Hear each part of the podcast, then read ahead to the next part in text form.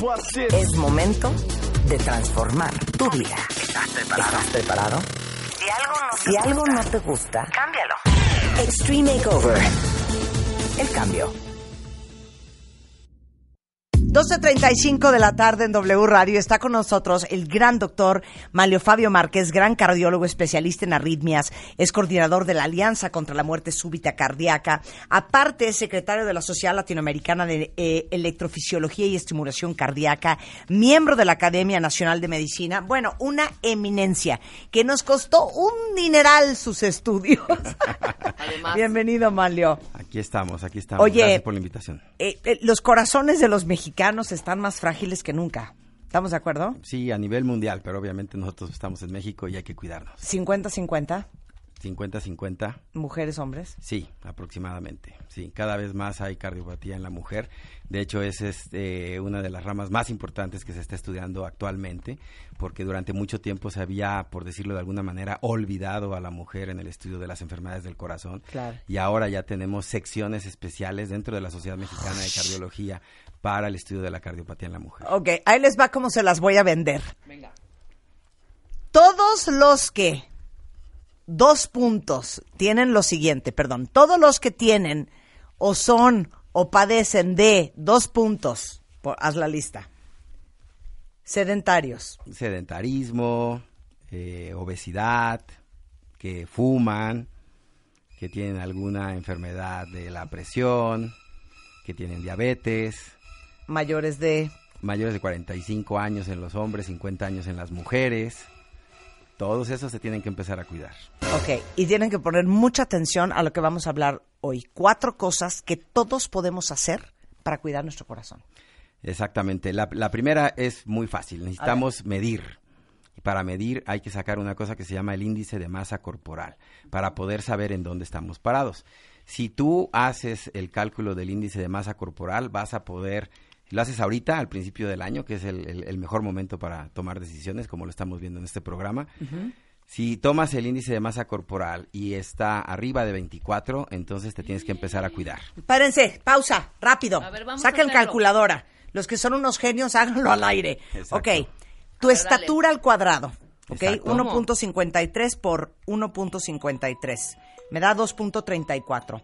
Ahora, divide tu peso entre el este 2.34, ¿no? Exactamente. Te voy a poner 52 kilos entre 2.34. Me da 22. ¿No? Estás, estás normal, está perfecto. Claro. Ese es el índice normal, es entre 19 y 24. A ver, yo ya, me, ya lo multipliqué, luego ¿qué hago? Ok, ahora quita, acuérdate de ese número. No, ya lo apunté. Ok, ahora, ¿cuánto pesas? 68. Mentirosa. 68 kilos, güey. Bueno, entonces 68. Bueno, ponle 69. Ok, 69 entre esa cantidad que me diste. Entonces 3.06. Ajá. 69 entre 3.06. 69, oh, híjole. Entre 3.06. No quiero ni ponerle ya, igual. Pon igual. 22.5. Estás en rango. También estás bien. Lo que pasa Entonces, de 19 a 24 estás bien. De 19 a 24 estás bien. A partir de 24 ya es sobrepeso y es cuando hay que empezar a cuidarse. Ok, si saliste arriba de 24, ¿qué onda con tu corazón? Ahí es cuando tenemos que empezar a hacer las dos cosas. ¿Cuánto pesas, hijo? Pero no estás gordo. a ver. Las dos, ahí, ahí es donde tenemos que empezar a hacer las cosas que todos ya sabemos, que son dieta y ejercicio. Entonces, lo primero, y ahorita estamos súper a tiempo, que todo el mundo quiere hacer, que son los propósitos de Año Nuevo, es hacer ejercicio. Entonces hay que... ¿Qué es ejercicio, hijo? Ejercicio aeróbico cardiovascular. Es decir, caminar o trotar mínimo 30 minutos y mínimo 5 veces a la semana. Esa es la recomendación de la Organización Mundial de la Salud. Oye, ya si haces más, yo hago yoga tres veces a la semana, cero. No, sí, la yoga está muy bien, pero te hace falta la parte, la parte del ejercicio cardiovascular, de, de caminar. Entonces, cardiovascular, mínimo 30 minutos. Mínimo 30 minutos. Mínimo 5 días a la semana. Mínimo 5 días a la semana. Ahí estás en un problema tu mentira, ¿eh? Entonces pueden combinar esos 30 minutos de ejercicio con pesas o lo pueden combinar con yoga o lo pueden combinar con pilates. Bueno, los pilates ya son. Ok, ¿puedes explicar, tú que eres un genio, por qué es importante el ejercicio para el corazón? Te lo juro que sigo sin entender. bueno, hay dos cosas. La primera es la vasculatura de todo nuestro cuerpo, ¿sí? Se puede ir llenando de ciertos materiales, ¿sí? Que la van haciendo rígida. y eso es lo que a la larga favorece la hipertensión arterial. Para O sea, entenderlo de una venas, manera, este, las, las arterias, las arterias, el sistema arterial principalmente es el que el que estamos hablando aquí. Por eso la hipertensión se llama hipertensión arterial porque son las arterias las que están afectadas. Y esas arterias se van haciendo rígidas si no hace uno ejercicio. Al ir uno haciendo ejercicio, esas arterias se dilatan en forma normal. Y esto tiene que ver con muchas cosas. Por un lado, con el colesterol, porque tú al hacer ejercicio quemas ese colesterol. Por otro lado, quemas grasa, lo que todo el mundo les dice, ¿no? Que vamos a quemar grasa, en realidad es disminuir tus niveles de colesterol en sangre. Y en segundo lugar, algo tal vez más importante que eso, disminuyes también tus niveles de azúcar. Y resulta ser que ahora sabemos que es más peligroso el azúcar que el colesterol para las arterias. Entonces, si tú haces ejercicio y consumes ese azúcar que estás consumiendo, entonces tus arterias trabajan mejor, funcionan mejor, se dilatan mejor y entonces no aumenta tu presión arterial. Y al no aumentar tu presión arterial, tu corazón trabaja con menos esfuerzo. Eso es lo que está sucediendo. Ok, por eso hacer ejercicio. Cinco días a la semana, mínimo 30 minutos de ejercicio cardiovascular. Recomendación mundial. La comida. Ah, bueno, A ver, espérate, no, time, time, time. Aquí hay un zafarrancho ahorita, porque por un lado está súper de moda, y no sé si ve el documental de Magic Pill, que habla de la dieta keto, que es una dieta basada en proteína y grasas animales y verduras, punto. Nada de carbohidratos, pero te puedes meter toda la carne roja, todo el tocino, todo el chicharrón, toda la manteca de cerdo que se te ronque la gana, Mm. ¿no? Y mucha verdura nada de carbohidratos. Está muy de moda. Ahorita vino el maestro Eric Estrada eh, de Chapingo, que es totalmente pro comida cruda, vegetariana, cero lácteos, cero carne roja, cero huevo, nada cocido, todo crudo. Tú eres cardiólogo. Sí. ¿Qué se va a tragar? O sea, ¿qué tragamos ya? Bueno, ahí lo que tenemos que ver es la evidencia que tenemos. A ver. Durante, durante mucho tiempo se ha acumulado evidencia de que los niveles elevados de colesterol y los niveles elevados de azúcar, por eso es que hago tanto hincapié en este último punto, dañan directamente las arterias. Y en este caso, hablando del corazón, las coronarias. Las coronarias son arterias, no, son venas, ¿no?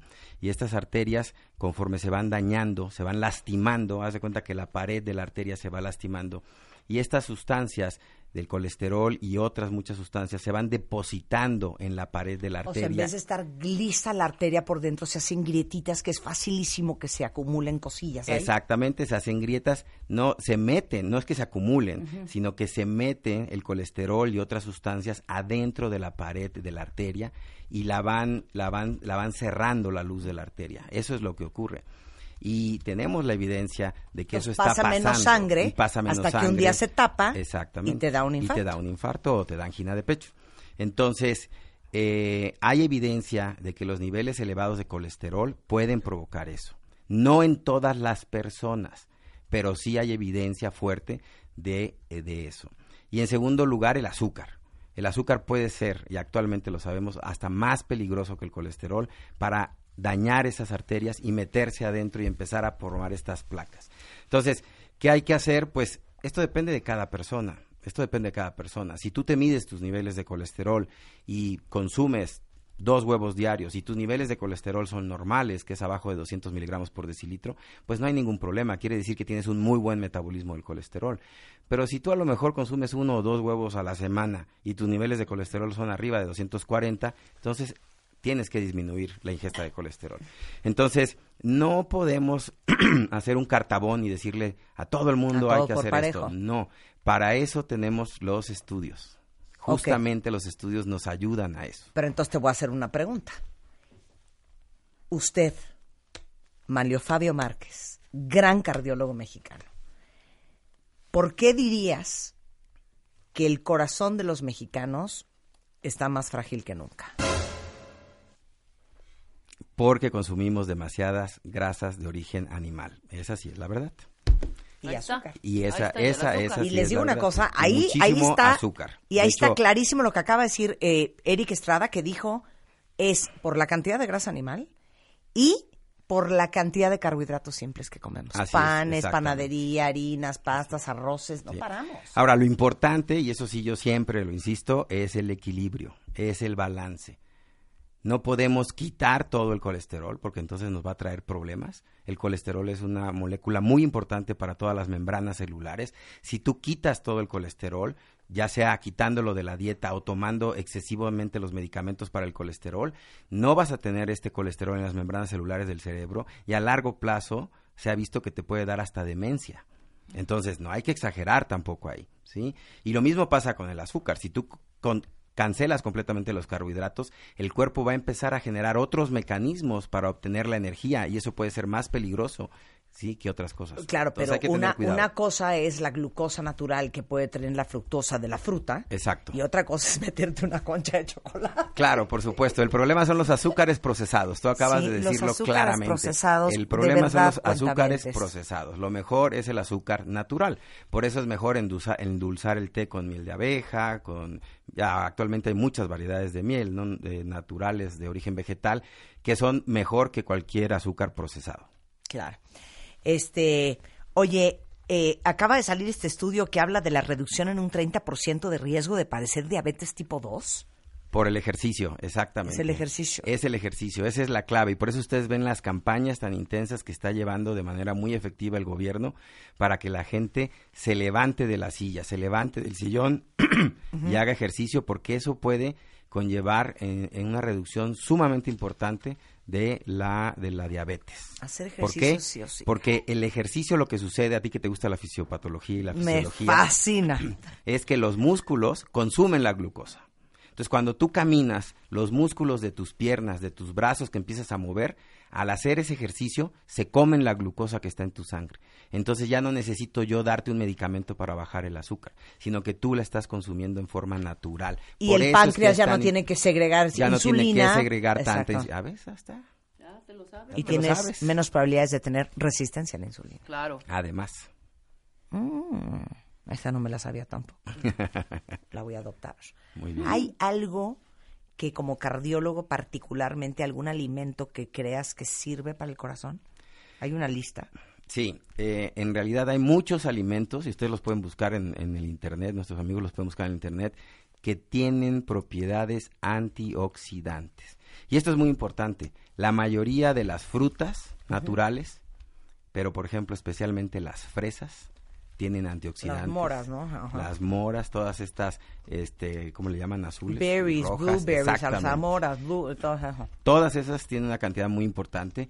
Entonces, eh, eso es natural. El vino tinto también tiene muchos antioxidantes. Si no te gusta el vino tinto, los arándanos, el jugo de arándano por la mañana también tiene muchos antioxidantes. Y las nueces y los cacahuates, todas estas, eh, todas estas semillas secas son muy útiles. Obviamente en cantidades moderadas. Un puñito al día es excelente por la cantidad que tiene de antioxidantes. Té verde. El té verde es, maravilloso, por eso es que se usa tanto en los países asiáticos. No recomendamos tanto el té negro porque tiene cafeína. No sabes la cantidad de té negro que toma todo. Bueno, hay que tener cuidado nada más con la cafeína porque tiene, tiene un poquito de, de cafeína y de teína. Pero es mejor, si lo que quieres es proteger tu corazón, es mejor el té verde o todos los tés que te comentaba yo, lo que llamamos infusiones. Claro, pero ¿qué prefieres, mi té negro ah, claro. o el tequila de Rebeca? el té negro definitivamente. Oye, este propiedades curativas el tequila, perdón. Chocolate negro. Chocolate sí tiene muchísimos flavonoides y tiene también antioxidantes en forma muy importante. Y, y, por eso es que el, el, chocolate con 60-70%, que a algunas personas les gusta mucho, es muy bueno, en cantidades moderadas nuevamente. ¿Y el salmón? que el salmón, te digo algo, no, me puedo reconciliar con él. Ah, bueno, tenemos otros pescados, esa es la, parte importante, esa es la parte importante. El, el punto cuando habla uno de salmón o pescado del Nilo, que se llama, etcétera, todo eso es que tiene omega 3, omega 9 naturales, no tienes que estar tomando una pastillita para eso. Entonces yo lo que les digo a mis pacientes es, si usted no le gusta el pescado, pues busque los, los, los suplementos de omega pero si le gusta el pescado, incorpórelo a la dieta. Tal vez no en ah. Semana Santa, que es muy caro, pero el resto del año podemos incorporarlo a la dieta. Esta pregunta nunca te la he hecho. Cuando un paciente tuyo tuvo un infarto, ¿qué le mandas de comer? Ah, pues justamente... ¿Qué cambios le pides? Esta, eh, los cambios son estos, disminuir la ingesta de carne, aumentar la ingesta de pescado, aumentar este puñito que te digo de nueces o cacahuates, que muchas veces se puede incorporar incluso en las ensaladas, y entonces haces una mezcla muy padre, la famosa dieta mediterránea, pones la ensalada, le pones un poquito de nuez, le pones aceite de oliva y un poco de aguacate, que es colesterol bueno, entonces y esta gente, que la mayoría de las veces te dice que no la hace, que no hace estas dietas por falta de tiempo, cuando ya les da el infarto, vas a ver cómo se encuentran el tiempo. Ay, señor. Estas son cosas que pueden hacer todos los días, cuentavientes, pero ¿qué pueden hacer que requiere de un especialista?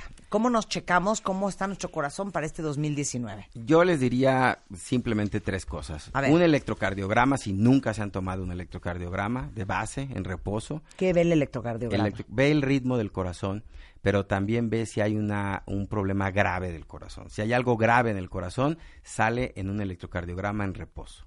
Cuando el problema no es tan grave, necesitamos ya la prueba de esfuerzo, porque entonces esa con el ejercicio se desenmascara el problema. Y lo otro que es muy importante hacer es el examen de sangre para ver cómo está tu nivel de glucosa y de colesterol. Entonces, ¿me puedo hacer el electrocardiograma y la prueba de esfuerzo, que es, la que te ponen a correr como perra en celo. Tampoco tanto, pero... ¿No? Y luego te están midiendo con electrodos como están Una cosa muy importante para nuestros amigos, porque luego muchos me dicen y me preguntan, es que yo no estoy en condiciones, no, no estoy en condición física, no me siento preparado, me voy a poner a hacer ejercicio para hacer la prueba de esfuerzo. No, no, no se trata de eso. En la prueba de esfuerzo en realidad lo que vemos es hasta dónde se acelera tu corazón y con ese aceleramiento del corazón nosotros podemos ver si le está pasando algo o no.